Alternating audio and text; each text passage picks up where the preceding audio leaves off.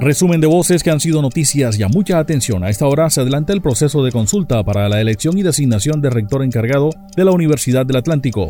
Al respecto, la secretaria general de la Universidad del Atlántico, Josefa Cassiani, manifestó que en la jornada de consulta se escoge a los cinco postulados que obtengan mayor votación. Esta lista llega al Consejo Superior y se decide allí la designación.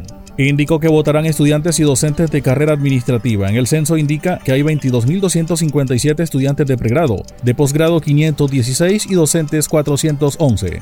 La consulta para estudiantes será electrónica y para docentes presencial. Hoy mismo se conocerá el resultado de la lista de elegibles. Hoy mismo se conocen los resultados de eh, la lista elegible. Son los cinco mejores que resulten de, las votaciones, esos subirán al Consejo Superior. Tendremos el resultado de manera muy rápida de los estudiantes, puesto que estos van a realizar esta jornada de manera electrónica y el mismo sistema nos otorga el resultado a los cinco minutos. Demoraremos un poquito más con los resultados de los docentes, debido a que como eh, la jornada para ellos es presencial, como lo acabo de señalar, se requiere realizar el escrutinio para poder obtener eh, el resultado formal. Pero hoy mismo se obtiene la comunidad universitaria y todo nuestro departamento y sus alrededores van a obtener el resultado de la lista elegible de los postulados para la designación de rector de la Universidad del Atlántico por un periodo de cuatro años. Gobernación del Atlántico anunció reorganización de la red de salud pública, un nuevo modelo que comienza en noviembre. La Asamblea estudiará proyecto de ordenanza en el que también se faculte a la gobernadora para liquidar cuatro hospitales. Al respecto, Ángel Salas, directivo de Antoc, dijo que los hospitales se debatan en una crisis financiera y de servicios. A la fecha hay un déficit de más de 200 mil millones de pesos, deudas para recuperar solo 70 mil millones. Creemos que no debe haber intervención del sector privado. Convenimos entidad sin contratación tercerizada a los trabajadores. La administración se comprometió a cancelar pagos atrasados a los trabajadores, precisó. En este caso están planteando una S de carácter departamental, una S pública, es decir, que ahí no debe haber operador, no debe haber el sector privado. Indistintamente que nosotros siempre hemos dicho que aquí el sector salud se alimenta tanto el sector privado como el sector público, pero desafortunadamente el sector privado ha absorbido totalmente al sector público, no contrata con ellos, la EPS contrata con, sector, con, sus, con sus IPS y se vuela la ley. Y entonces nosotros decíamos, ¿cómo vamos a estar en contra de una propuesta donde no hay participación de terceros? Terceros empresarios particulares, como en otros modelos de salud de Barranquilla, donde ni siquiera existen trabajadores de planta y las ganancias se quedan en los bolsillos y no en la entidad. ¿Cómo vamos a estar en contra de una propuesta que no libera al Estado de su responsabilidad social en materia de garantía del derecho a la salud y de prestación del servicio público? Sus utilidades se reinvierten en la entidad o deben reinvertirse en la, entidad y no se van a lucrar los particulares. Por su parte, Alma Solano, secretaria de Salud del Departamento del Atlántico, manifestó que se crea una nueva empresa social del Estado a partir de cero, que garantice la prestación de servicios con estándares de calidad, sin barreras de acceso.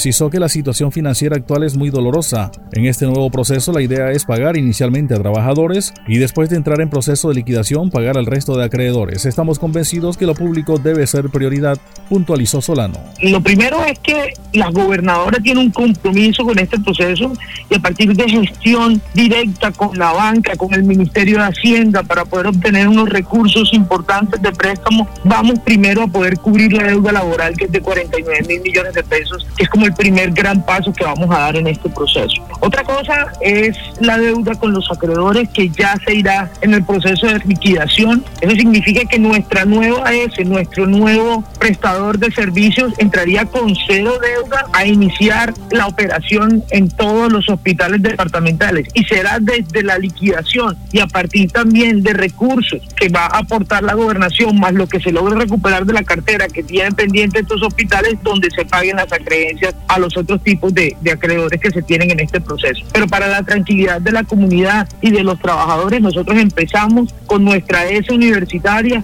cero kilómetros sin deudas y con un capital de trabajo aportado con la gobernación, por la gobernación, de tal forma que en ese inicio se tenga el dinero necesario para poder empezar la prestación de servicios y esperar ese tiempo que normalmente se tarda en el sistema de salud del flujo de los recursos a partir de la facturación. Claudia Gómez, directora comercial de la empresa Aire, rechazó la amenaza de que fue víctima un operario de la empresa en el barrio del Valle, donde un usuario lo amenazó con arma de fuego.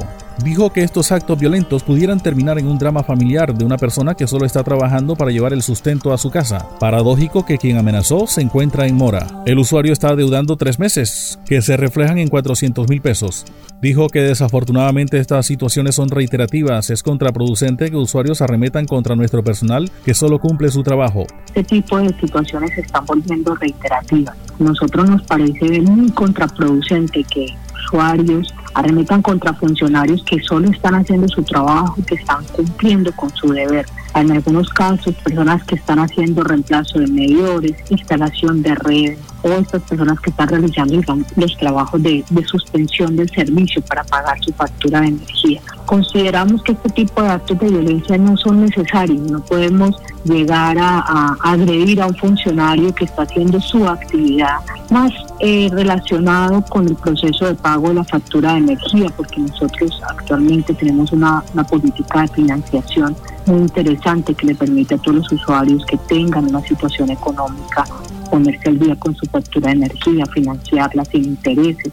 Una vez más, comerciantes de la calle 30 reclaman que las obras de ampliación están atrasadas. Jairo Martínez comentó que cuando iniciaron la ampliación decía que el plazo era de 10 meses. Han transcurrido más de 3 años y no avanza. No nos oponemos a los trabajos de la calle, sino a la forma desordenada como trabaja la firma. Los ingenieros de la firma Unión Temporal Avenida Boyacá son unos irresponsables. ¿Por qué? Porque primero estuvo un ingeniero, lo cambiaron por Osvaldo Saavedra y ahora está eh, el ingeniero Carlos Rivas nosotros pensamos de que no nos oponemos a la ampliación de la calle 30, al progreso de Barranquilla, no, nosotros nos oponemos en la forma eh, desordenada como está trabajando la firma. y no justificamos que desde la carrera 21 hasta la carrera 35 esté toda esa vía de armada, eh, y no le vemos eh, seriedad, no le vemos un cumplimiento a, los pactos eh, logrados con nosotros. Entonces, mire, ellos aducen de que es aire, que la reubicación de los postes. Nosotros los comerciantes de la calle 30 eh, recogimos firmas entre los comerciantes, le enviamos un oficio a la firma aire, la firma aire eh, reubicó los postes y ellos no, no es eso. Después dicen que es la alcantarilla, o sea, las cuestiones fluviales, y tampoco es eso, que digan la verdad, es que no hay plata y que haya un muñeco tapado ahí en esa firma. El consultor e historiador Enrique Lequerica Otero se refirió a la situación del puerto. Dijo que llevamos prácticamente dos años en crisis. Señaló que la draga Bartolomé Díaz está cuidándose de no trabajar en un lecho que está sedimentado. El canal como canal desapareció. Le ganó la sedimentación al Estado por tratar de mantenerlo. El panorama tiende a agravarse con las lluvias en estos meses. El contrato en la draga debería ser con seis ciclos al día. Hay un problema serio. Tenemos más de 40 años de estudios. Lo que se debe revisar es el modelo de administración que le estamos dando al puerto. El estudio más urgente que se necesita ahora es revisar el modelo de administración que le estamos dando al puerto, que ha resultado totalmente fallido. Pero no hablemos de estudios de sedimentación, que me parece una falta de respeto contra, contra ante la ciudadanía. ¿Dónde están esos estudios? ¿Dónde hay una biblioteca virtual o física que usted pueda ir a consultarlos a ver qué hay? Yo tengo de pronto en mi computadora más estudios que la mayoría de, la, de las instituciones encargadas de mantener el canal. Le aseguro que tengo más estudios que la Capitanía y que tengo más estudios que con Magdalena ¿Dónde está todo ese dinero del Estado invertido en estudios? No existe porque los estudios son simplemente se pagan y quedan en, el aire dos, tres, cuatro estudios, pero el resto, estudios aunque sean mediocres y malos, no existen, no hay récord de O sea que aquí hay un problema administrativo mayor. Pasó el resumen de voces que han sido noticias, ya les habló Elvis Payares Matute.